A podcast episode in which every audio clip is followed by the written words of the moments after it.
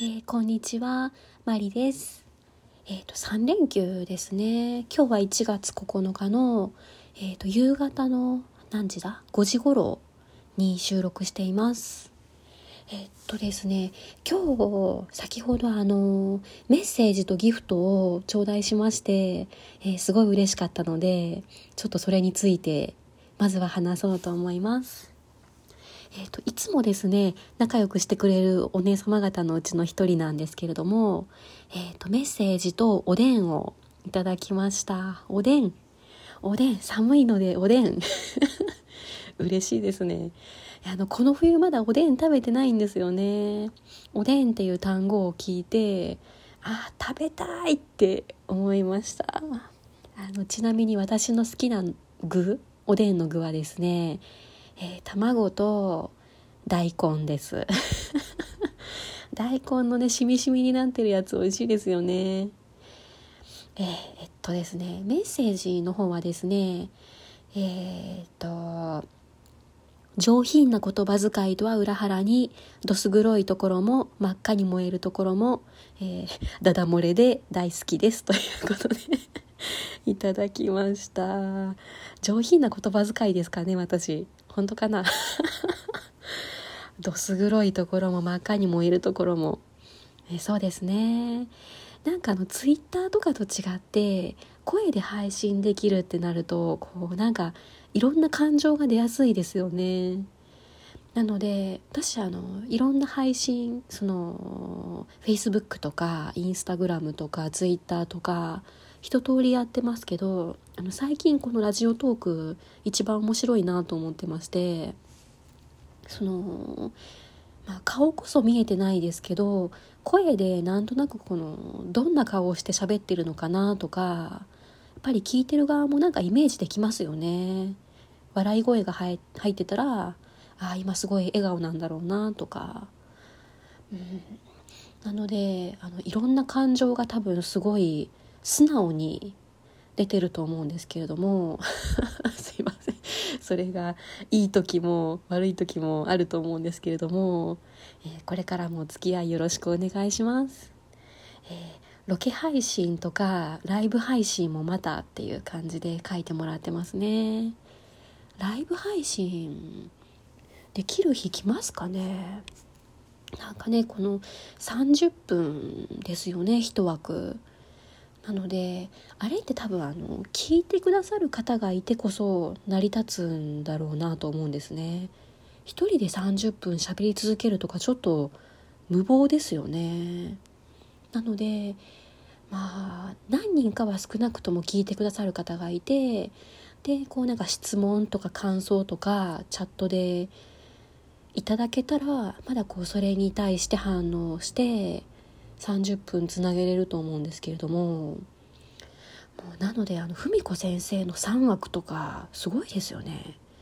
私あんなに喋ったら多分次の日声出ないかもです。まああのー、せっかくねあのー、もう30何話続けてるのでライブそのうちチャレンジしてみようかな。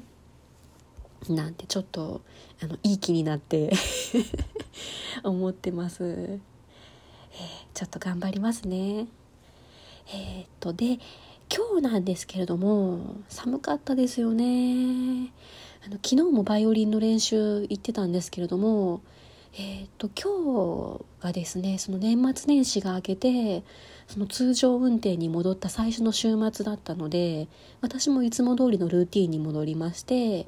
えーと、いつものスタバに行ってバイオリンの練習を済ませてでいつものカフェに寄ってっていう感じで、えー、あの普段通りに戻ってたんですね。でもう絶対寒いわと思ってもうスヌーズつけていったんですよね。ん？スヌーズ？スヌーあえっ、ー、とうん。スヌードです。えっと、すいません、スヌーズってあれですよね。あの iPhone の目覚まし、目覚ましのやつですよね。すいません。えっ、と、スヌードをつけていきました。あの輪っかになってるマフラーみたいなやつですね恥ずかしいあー恥ずかしい すいませんもうねあのスヌーから始まる言葉なんてスヌーピーぐらいしか言わないので すいません、えー、濁点付きの言葉を間違えました。であのスヌードを持ってたんですけどなんか結構分厚くてですね私が持ってるやつが。もう全然使ってなかったんですけれどもちょっと今日は寒いなと思って初めて実は使いました。えっ、ー、となんか小顔効果があるとかで勧められて買ったんですけど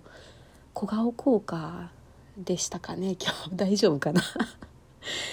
ね別にそんなに小顔を目指してるわけじゃないんですけどまあ大顔よりはいいですよね小顔の方が。ねなんかみんな小顔小顔っていや別にそのままでよくないですか？ダメなのかな？まあ重力で頬が落ちてきたりとかはあるかもですけどうんいつの時代でも女子って可愛く見てほしいんですね。うん。あ可愛くで思い出したんですけどあの私将来えっ、ー、と将来でずっと将来ですけど 可愛らしいおばあちゃんになりたいなと思ってます。何の告白やって感じですね。あのたまにすごい可愛らしいおばあちゃんっていませんか？あの毛糸の帽子とかかぶってすごい背低くってあのモコモコのニットを着て割烹着とかつけちゃったりしてで笑いじわが刻まれてていっつもニコニコニコニコしてる可愛らしいおばあちゃん。ああいうおばあちゃんになりたいんですよね。なんかこう今まで人生いろいろあったけれどももう全てを受け入れた感じでもう最後は笑顔でみたいな。何の話や。すいません。だいぶ将来の話ですね。えっとで違うんですよ。今日今日の話今日の話をしたくてですね。えっとであのバイオリンの練習の後にそのいつものカフェに行ってたんですけれどもね。あのー、えっと年始明けてたのが今日初めてだったんですねなのであの、まあ、年始の挨拶とかをちょっとしてえー、今日もゆっくりコーヒーを飲んできたわけなんですけどその店員さんと話してる時にですねえーと、1月の4日に私のバイオリンの先生が一人でフラッと、えー、寄ってくれたそうなんですねカフェに。で最初は気づかなかったらしいんですけどそのカウンターに一人で座ってくれてでまああのしばらく見てたらあの私のバイオリンの先生だっていうのに店員さんが気づいたらしくてちょっとこう挨拶をしていろいろ喋ってたらしいんですね。でその喋ってる中でえー、っとマリさんうまいんですよバイオリンみたいな感じでなんか先生が言ってくれたらしいんですよね。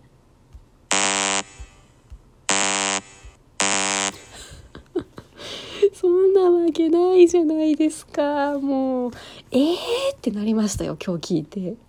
めっちゃびっくりした。いや、うまいわけないと思ってるんですよ。で、まあ、あのー、本人のいないところで、下手くそなんですよとは言えないから、お世辞かなと思思ったんですけど、思ってるんですけど、もうね私なんか全然ですよ。あの音程も全然だしその威厳の時に横の弦も一緒になっちゃうしそのお世辞にもうまいとは言えないと思うんですけどね。だから多分その先生が教えてる7人か8人の中では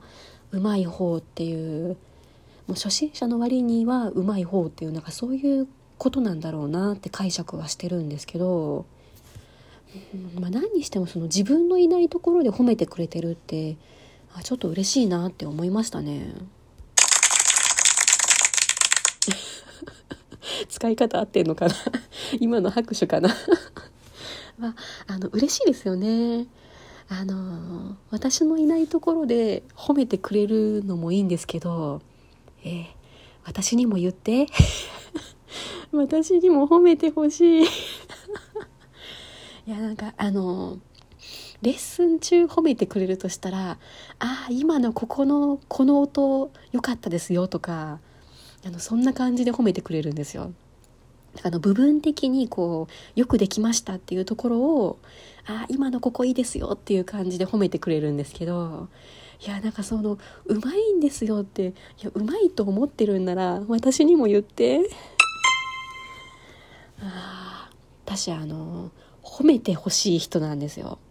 あの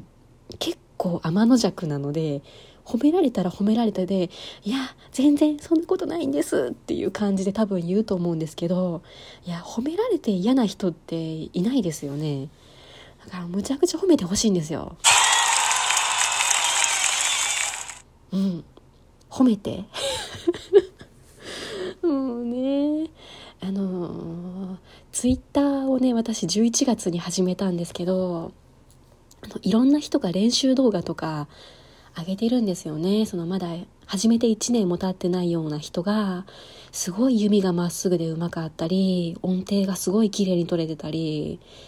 あのセンスがあるというかあこの人才能あるんだろうなみたいな人の動画とかを見るともうやっぱりあの自分でも私も動画を撮ってみるんですけどやっぱりその指も弓もグダグダでもう聞くに耐えなくてもうすごい不安になったり